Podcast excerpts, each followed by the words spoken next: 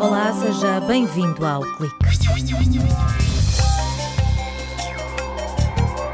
No Departamento de Engenharia de Materiais e Cerâmica, os investigadores encontraram uma forma de valorizar as lâmpadas fluorescentes.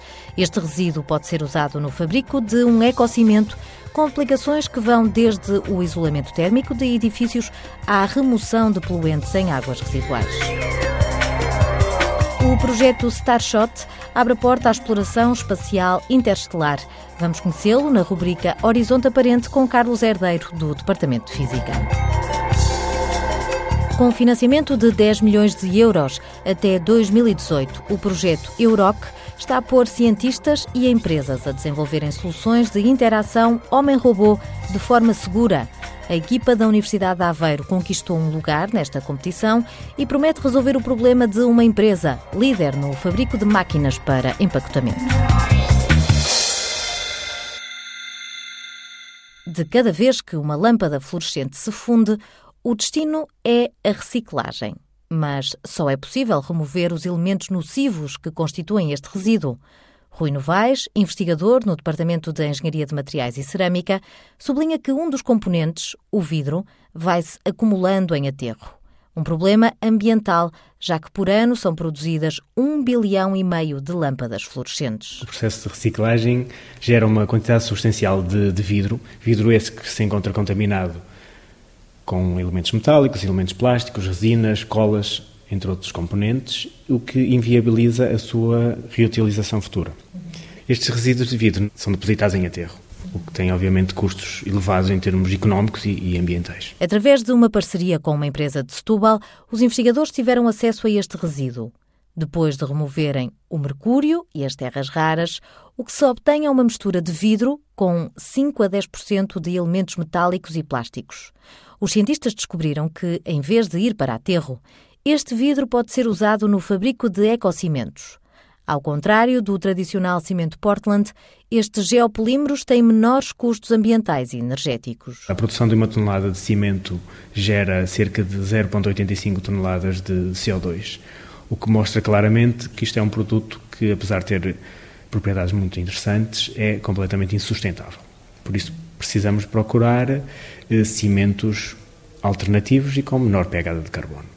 Os geopolímeros emergem nos últimos anos como uma, uma excelente alternativa, exatamente porque a sua produção envolve emissões cerca de seis vezes menores emissões de CO2. Os investigadores do CISECO concluíram que este resíduo de vidro, obtido a partir de lâmpadas fluorescentes, pode ser valorizado como substituto do metacaulino, uma argila usada no fabrico de geopolímeros. Conseguimos substituir cerca de 40% do metacaulino por este resíduo de vidro, sem compromisso em termos mecânicos nem de durabilidade dos nossos materiais.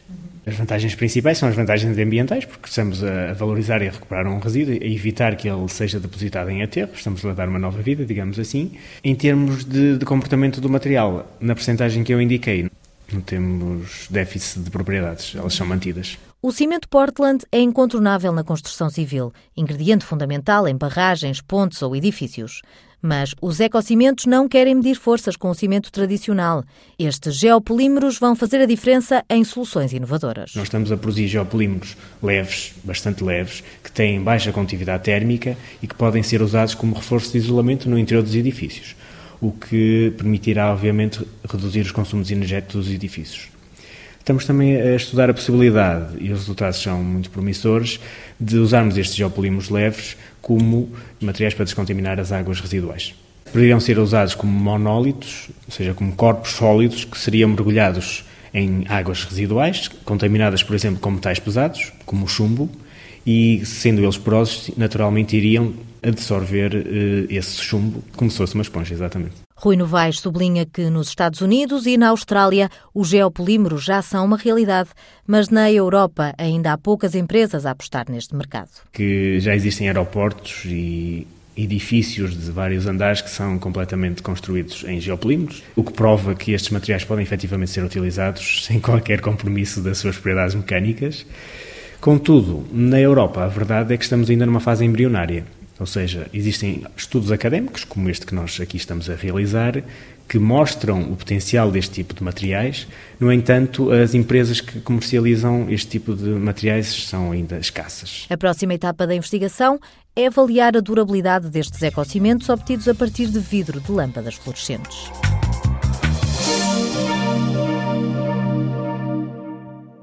O projeto Starshot ambiciona desenvolver nanonaves para explorar o sistema de estrelas vizinhas do Sol. Na rubrica Horizonte Aparente, Carlos Herdeiro, do Departamento de Física, diz que este é o primeiro passo rumo à exploração espacial interestelar. Numa sequência icónica da história do cinema, intitulada A Madrugada do Homem, uma tribo de primatas, liderada por um tal de Moonwatcher, isto é, aquele que olha para a Lua, leva a melhor sobre outra tribo rival pela capacidade de usar uma ferramenta como arma de guerra. Referimos-nos, claro, ao clássico de Stanley Kubrick, 2001 Odisseia no Espaço, que apresenta uma perspectiva enigmática da aventura do homem para além do seu planeta berço e do contacto com uma inteligência extraterrestre, quiçá sua criadora. Serve este preâmbulo para introduzir um anúncio que capturou, a 12 de abril de 2016, a atenção dos mídias globais. O anúncio do projeto Starshot, que pretende desenvolver veículos espaciais de dimensões nanométricas, impulsionados pela luz, e enviar uma frota destas nanonaves para o sistema de estrelas vizinhas ao Sol, a Próxima e a Alfa de Centauro, em cerca de 20 anos, abrindo caminho à exploração espacial interestelar. O projeto, impulsionado pelo físico e investidor russo Yuri Milner, com a participação do carismático físico Stephen Hawking, baseia-se em princípios anteriormente discutidos, entre outros, pela NASA. Mas a tecnologia necessária tem ainda de ser desenvolvida. Envolve, primeiro, enviar para a órbita da Terra à volta de um milhar destas nanonaves. De seguida, cada uma delas é impulsionada para o seu destino, incidindo na sua vela de luz um raio laser emitido da superfície da Terra, qual vento ciclónico que a irá acelerar até 20% da velocidade da luz. Este conceito de ficção científica está ainda longe de ser executável. O desenvolvimento da nave, em particular da vela de luz e do laser, são enormes desafios tecnológicos. Como seria de esperar, velhos do Restelo por toda a parte afirmaram já que o projeto se trata de um enorme engano. E pode até ser que tenham razão. Pode até ser que estes Star Watchers, tal como muitos outros que vieram antes e outros que virão depois, falhem. Mas, tal como na madrugada do homem, em que prevaleceu o Moonwatcher, certamente aqueles que irão prevalecer terão de olhar para as estrelas. O físico Carlos Herdeiro com os desafios e os sonhos de quem quer explorar as estrelas vizinhas do Sol.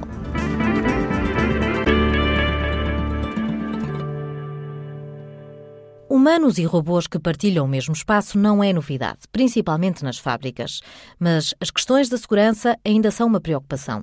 Bernardo Cunha, investigador no Instituto de Engenharia Eletrónica e Telemática de Aveiro, o IETA, explica que para tirar estes robôs da jaula, confiando-lhes mais tarefas, há que garantir que os humanos não correm riscos. Esse é um desafio que une parceiros industriais e académicos. Porque o robô não está preparado para se aperceber ou lidar com uma situação onde aparece um humano no caminho. Aliás, ainda recentemente, eu lembro de ver no jornal precisamente um funcionário de uma fábrica alemã, se não estou em erro, que morreu durante testes realizados a um braço desses.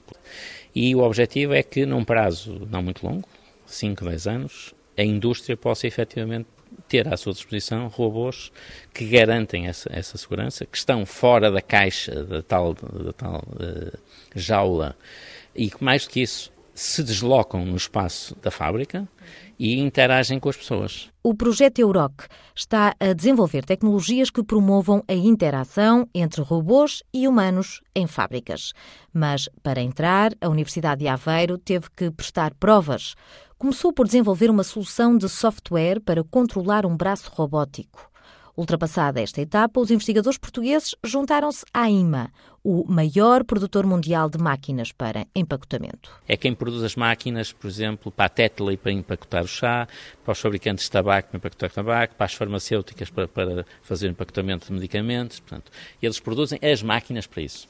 Eles têm um problema particular que é eles recebem as peças de papel ou cartão que vão ser transformadas em caixas numa forma plana, já com o recorte final, E depois essas pilhas de papel são metidas numa máquina que vai fazer o trabalho de dobragem, colagem, etiquetagem, etc.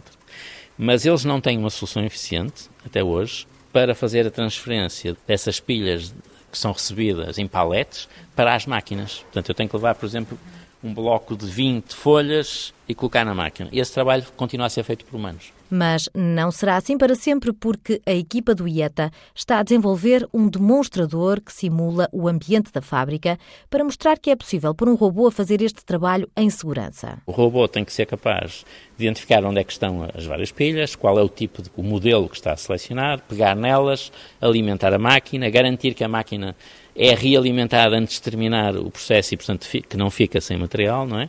E, simultaneamente, tem que se mexer num ambiente onde estão pessoas a passar para um lado, para o outro, não pode atropelá-las, naturalmente, portanto, há um problema de interação aí também. Uh, e, eventualmente, tem que responder a comandos, inclusive, dos humanos. Nós, por exemplo, estamos já a desenvolver um modelo de comunicação com o robô por gestos, não por voz, eh, porque nos ambientes fabris, normalmente, o nível de ruído é muito elevado, que permitam ao robô obedecer a comandos simples. Portanto, na fase final do projeto, nós temos que ter a nossa solução a funcionar na fábrica da IMA. Bernardo Cunha adianta que os quebra-cabeças robóticos não ficam por aqui. As equipas do projeto Euroc têm mais dois desafios. Um deles tem a ver com ir a prateleiras e mesas buscar umas pequenas caixas com parafusos e porcas dentro e levá-las para um outro local, portanto, eh, com onde há pessoas a andar também e colocá-las ordenadas numa outra mesa, digamos assim. E o segundo tem a ver com uma mesa onde estão parafusos grandes e umas porcas e anilhas e ele tem que ser capaz de montar as, as porcas e as anilhas e deixar tudo montadinho no fim. É o segundo. Todas as equipas têm que ser capazes de realizar os desafios e vão ser avaliados em função disso. Vai haver uma classificação. Portanto, isto é um projeto científico e ao mesmo tempo uma competição. No desafio livre, o investigador da Universidade de Aveiro conta que a equipa portuguesa participa com um jogo. As peças são parecidas com o famoso Tetris e servem para demonstrar a inteligência artificial do robô e a possibilidade de interagir através de gestos. O jogo uh, é é, no fundo, um conjunto de peças que são blocos de cinco cubos, que são agrupados ou colados entre si para formar 12 formas diferentes, são os ditos pentaminós. Depois é dada ao robô e ao, ao jogador, digamos assim, uma base que é constituída por uh, X linhas e Y colunas. Vamos admitir que eu tenho 5 cinco, linhas por 4 uh, colunas.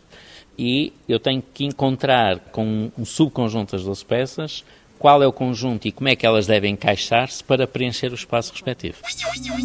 Os investigadores acreditam que esta vertente lúdica pode somar pontos na avaliação. A prova de fogo é em junho. Das cinco equipas, apenas duas vão testar a solução que desenvolveram em ambiente fabril. Tempo ainda para lhe dizer que até dia 27 estão abertas as inscrições para a Academia de Verão. Durante o mês de julho, a Universidade de Aveiro tem um vasto programa de atividades para jovens do 5 ao 12 ano. Encontra mais informações em ua.pt barra Academia de Verão. Conto consigo no próximo clique. Até lá.